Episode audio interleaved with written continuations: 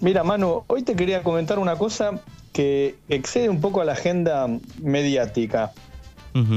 Estuve leyendo estos días un libro eh, que me parece muy interesante por varias cuestiones. El, libro se llama El delito y sus públicos, inseguridad, medios y polarización.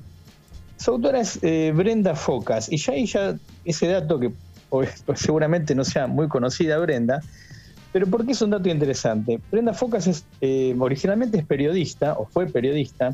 Yo compartí redacción con ella en, la editorial Perfil. Y después hizo un salto al mundo de la academia. O sea, sus primeros trabajos fueron periodísticos, ¿no? Y luego se convirtió, ah, se convirtió en una experta en temas de comunicación. Y bueno, egresó de la, de la Universidad de Buenos Aires como, como licenciada en, en comunicación, después fue magíster en comunicación, también por la misma universidad. Ahora actualmente es investigadora del, del CONICET, es profesora regular de la Universidad de San Martín, donde da clases de grado y de posgrado. Es una joven eh, periodista que se dedicó a profundizar eh, temas de comunicación y más en especial temas que tienen que ver con la inseguridad. Eh, como la inseguridad ya no como fenómeno solamente periodístico, sino como un tema social, ¿no? Y en este libro que te estoy comentando, que se editó el año pasado, lo editó la Universidad de San Martín, em, el título es El delito y sus públicos, inseguridad, medios y polarización, hace todo como un estudio de qué fue lo que pasó con el, con el tema policial, ¿no? Porque vos te acordás que, o tendrás presente, que las noticias policiales fueron em, sufriendo un cambio, ¿no? Em, históricamente en la Argentina los diarios, los medios se ocupaban de temas policiales, pero eran eh, casos más referidos a la crónica roja, ¿no? A, crímenes, si te remontas un poco a la historia del policial en la Argentina, bueno, eh, eh, en ese momento el diario Crítica, em, sucesos como, bueno, los del petiso orejudo, mucho tiempo después los de Gilla Murano, la envenenadora de Montserrat, pero casos que tenían que ver con eh, crímenes, ¿no? Crímenes muy particulares, homicidios, eventualmente algún, algún robo, eh, algún robo con características llamativas, ¿no? Pero eh, eran noticias policiales, ¿no? Lo que se conoce como un hecho de sangre, un homicidio, eso que te digo, un robo muy llamativo. Pero ¿qué pasó? En este texto que mm, lleva adelante Brenda, hace como un análisis de qué, fue lo que pasó en el mundo de las noticias, de lo que se conocía como policial, para pasar a conocerse como noticias de inseguridad. Eh, y ella hace como una especie de recorrido histórico y llega a la conclusión que después de la crisis del 2001, 2001-2002, eh, ese quiebre que hubo acá en la Argentina, bueno, todo el mundo lo recuerda, ¿no? Lo que pasó con los congelamientos bancarios, este, la caída del gobierno de la Rúa, la enorme crisis, em, una enorme crisis no solo económica, sino también social, una enorme desocupación. Bueno, en esos momentos la inseguridad, como entre comillas, ¿no? Pega un enorme salto. Eh, y ya entonces el tema policial, que em, estaba, si querés, em, destinado a algunas páginas de los diarios, pero justamente bajo ese rubro ¿no? de policial, ese rubro que, cubría solamente homicidios o robos muy llamativos, pasan a ocuparse de hechos de inseguridad cotidianos, ¿no? Y pone como ejemplo, ¿te acuerdas? Eh, el caso del secuestro y homicidio de Axel Bloomberg, que ocurrió un par de años después del 2001. ¿Te acuerdas el caso de Axel Bloomberg? El, se convierte a su padre, el ingeniero Bloomberg, también en una figura mediática, dispara una serie de reformas en el Código Penal, una serie de movilizaciones. ¿Te acordás que hubo eh, movilizaciones muy masivas, inclusive hacia, hacia, hacia los tribunales?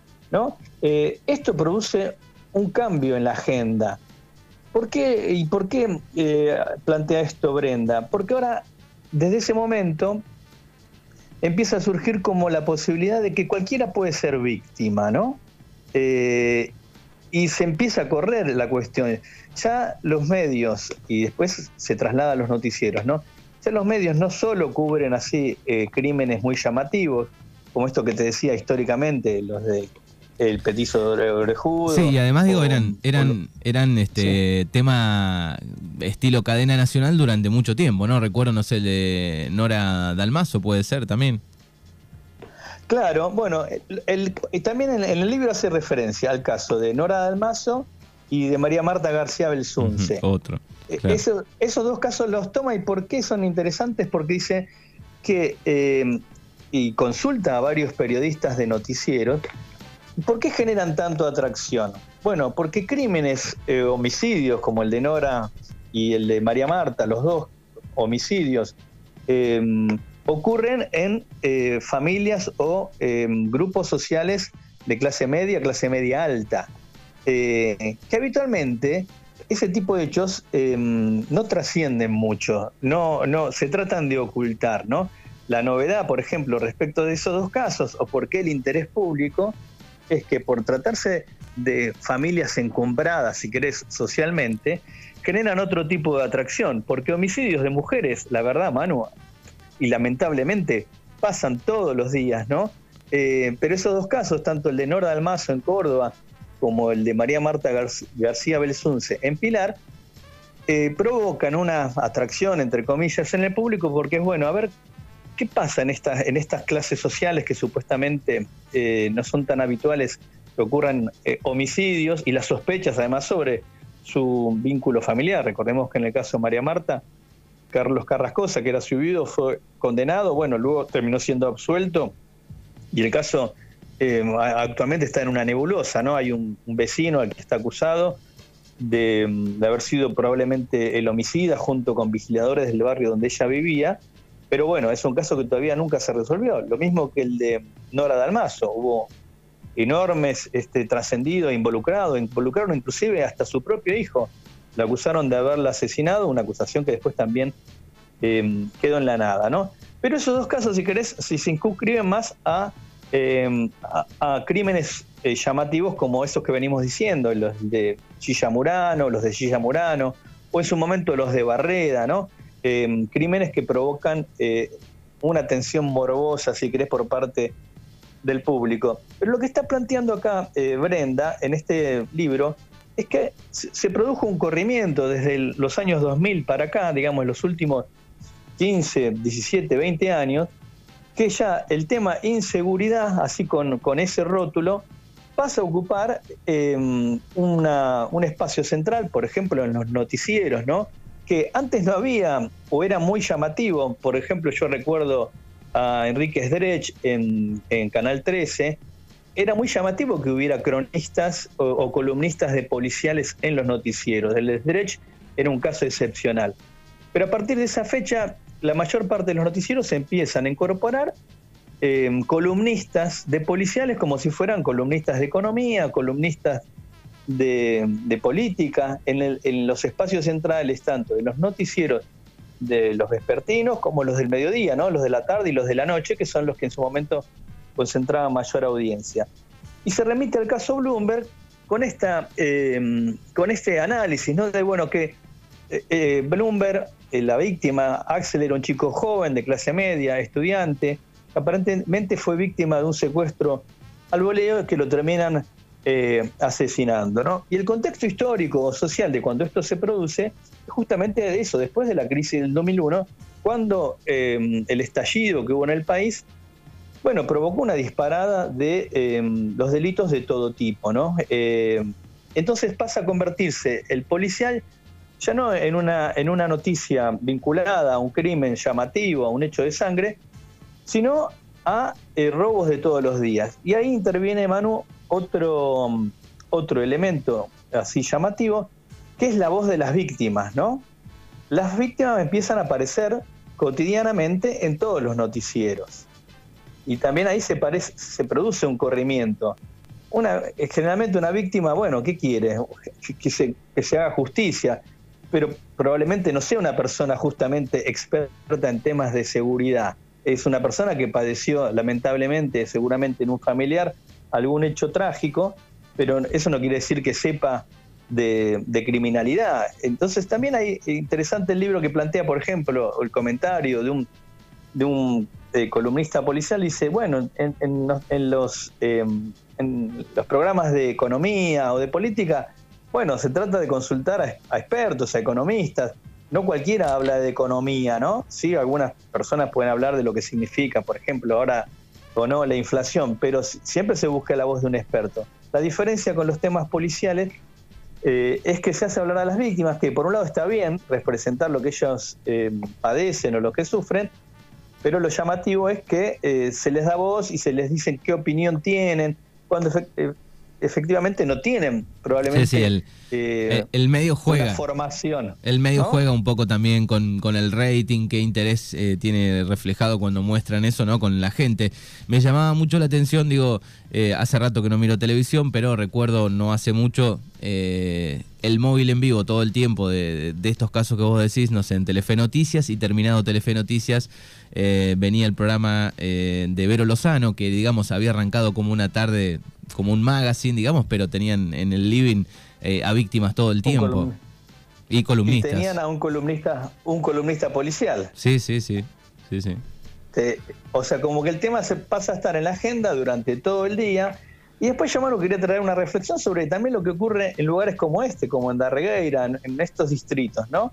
Eh, como vos decís, por ahí no, vos no ves tele todo el día, pero uno entra en, la, en, diferentes hogares y ¿qué, ¿qué, vemos acá en la tele? ¿O qué canales están sintonizados? Los canales, las cadenas de noticias nacionales, pues TN, Crónica, C5N, o sea, en, pueblos como el nuestro, como Darregueira, si querés, un pueblo de 5.000, 6.000, 7.000 habitantes, eh, y ahí está también la diferencia de lo que pasa con las radios, ¿no? Acá hay radios locales, se escuchan muchas radios locales, pero en las casas los televisores tienen 24 horas sintonizado qué es lo que dice TN o qué es lo que dice C5N, eh, o que lo que dice Crónica, si querés, eh, y que poco tiene que ver con la realidad de lo que pasa en estos lugares, ¿no? Eh, como vos decís, Manu, está sintonizada las 24 horas, un hecho de inseguridad, si querés, en el Gran Buenos Aires, pero que no tiene nada que ver con lo que ocurre acá. Sí, sí, y, siempre hay, hay una paranoia también, ¿no? Después en ir a la ciudad decís, bueno, voy a ir a Buenos Aires y me van a robar, y tampoco es así, ¿no?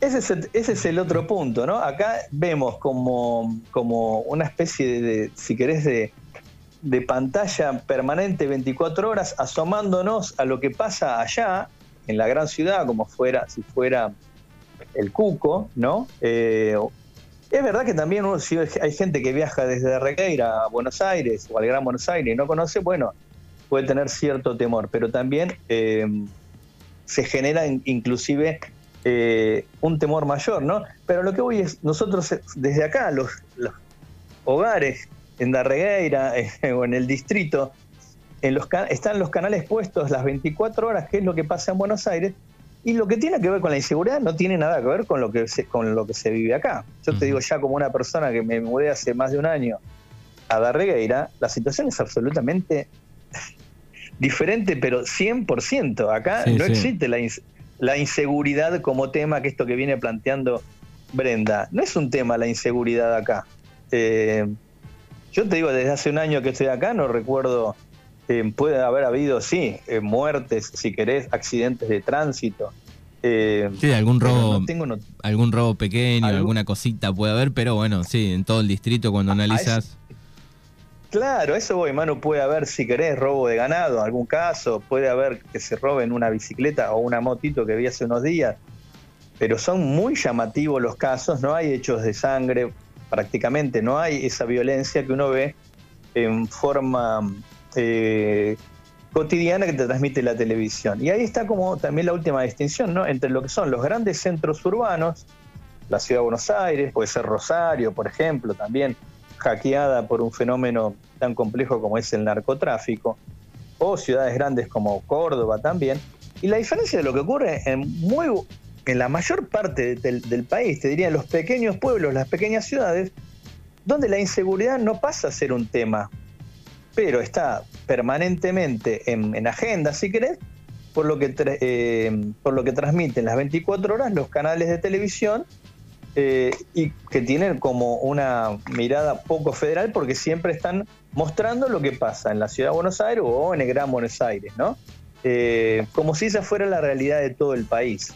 Este, nada, mano, era un tema que te quería traer hoy a, colación porque me parecía interesante, ya eso te digo, después de un año de vivir acá, cómo se, produce, se produjo ese corrimiento de la noticia policial clásica al tema de agenda como inseguridad, ¿no? Eh, inclusive los diarios, viste, armando paquetes de noticias bajo el rótulo ola de inseguridad eh, y agrupando por ahí dos o tres hechos y convirtiendo eso en una especie de, de fenómeno, ¿no? Eh, como un tema para, para reflexionar, ¿no? Que acá tenemos la tele todo el día eso, prendida, mostrando lo que pasa em, en Capital o en el Gran Buenos Aires y que poco tiene que ver con la realidad que nosotros vivimos acá este, a diario, ¿no? Sí, sí, y sobre todo cuando este, cenás o almorzás, digo que debe caer mal hasta la comida, así que yo cambiaría por un, un National Geographic, alguna otra cosa. Tal cual, ¿no? Este, o, como vos decís, o si no, un partido de fútbol, no sé, otra cuestión de, fondo, pero empezar a reflexionar sobre eso. Bueno, lo que te está mostrando la tele no es lo que vos vivís, por lo menos acá, digo, ¿no? En Darreira, no es lo que vos vivís todos los días. Acá eh, no es un tema, digamos. Uno puede eso, de verdad, estar en la puerta hasta cualquier hora y, y sabe que no va a pasar nada. Bueno, eso sí, evidentemente en algunos lugares de Gran Buenos Aires esas conductas, esas clases de prácticas no se pueden este, eh, llevar, eh, llevar adelante. Bien, eh, ¿cómo se llama el, libro? Sí. El libro se llama El delito y sus públicos, inseguridad, medios y polarización. Y su autora es Brenda Focas, te digo, una chica muy joven, pero que a mí me, me interesó muchísimo el tema, cómo hizo ella el salto de arrancar como periodista, periodista también de policiales, a convertirse en una experta en temas de, consumo de medios y cómo estos entran en, la agenda cotidiana. Eh, y bueno, entrar a, revisar un poco esas prácticas, por qué se producen o qué hay atrás. Esto como vos también planteaste, hermano. Bueno, el interés de los noticieros, esa noticia garpa, entre comillas, entonces la tengo las 24 horas, ¿no? Exactamente. no, eh, creo que mida lo mismo, digo, un, eh, un caso de, de, un country donde va tomando otro revuelo a un crimen de, una villa. Este, bueno, lo van midiendo, supongo. Esto, que vos planteás también es evidente, porque eh, simultáneamente hubo el caso, por ejemplo, del el homicidio también lo planteé en el libro en su momento, ¿te acordás de Ángeles Rawson? Una chica que vivía en el barrio de Palermo, por el cual después terminó eh, condenado el edificio, el portero o el encargado del edificio donde ella vivía, y al mismo tiempo había habido también otro homicidio de un adolescente en, un, en, un, en una villa, y, que la diferencia entre la cobertura de los medios entre un caso y otro fue evidentemente muy notoria, ¿no? que también hay un, un sesgo si querés, discriminador, que según quién sea la víctima, si es una... Em, eh, lo, plantea inclusive uno de los periodistas, ¿no? Si la víctima puede ser el hijo o la hija del gerente del canal, y bueno, puede garpar más que obviamente si la víctima es una, una chica que se crió o que vive en una villa de emergencia, ¿no? Exactamente. Bueno, no sé si, si hay algún otro tema más allá de esta recomendación y está buenísimo sobre el libro, si hay algún tema importante de la semana. Sí. Manu, el otro tema que lo hablamos la semana pasada, bueno, finalmente Macri debería presentarse mañana en Dolores, ¿no? Recordemos, hagamos un pequeño repaso de lo que pasó. Fue finalmente a Dolores, acompañado por algunas pocas personas. Supongo habían hablado de 400 ómnibus que iban a ir hasta Dolores. Bueno, 400 eh, personas serían como mucho las que lo acompañaron en un pequeño acto que hubo antes de que él fuera a declarar. Y ahí hubo una maniobra de su defensa, decir que no había sido relevado de la obligación de guardar secreto, eh, y pidió que, hubiera un decreto del presidente Alberto Fernández eh, que se lo dispensara de esa obligación. Ese decreto se firmó antes de que el presidente viajara a Europa Así que hubo una nueva convocatoria para mañana. En el medio de esta misma semana, Macri volvió a recusar al juez. con lo cual parecen todas maniobras dilatorias ¿no? de la defensa de Macri. Recusó, al mismo juez lo recusó ya dos veces. La semana pasada la Cámara Federal de Mar del Plata confirmó la actuación del juez y rechazó la recusación. Eh, te digo, parecen entonces maniobras dilatorias de Macri para no presentarse declarar. Finalmente mañana debería volver a, Dolores y declarar. Y lo llamativo, eh, esto que se generó, que generó tanto ruido, cómo no firmaron ese decreto. Eh, lo llamativo es em, que acá Macri se lo está acusando de haber violado justamente la ley de seguridad interior, la ley de inteligencia, al haber ordenado medidas de espionaje sobre familiares de las víctimas del submarino Ara San Juan, ¿no?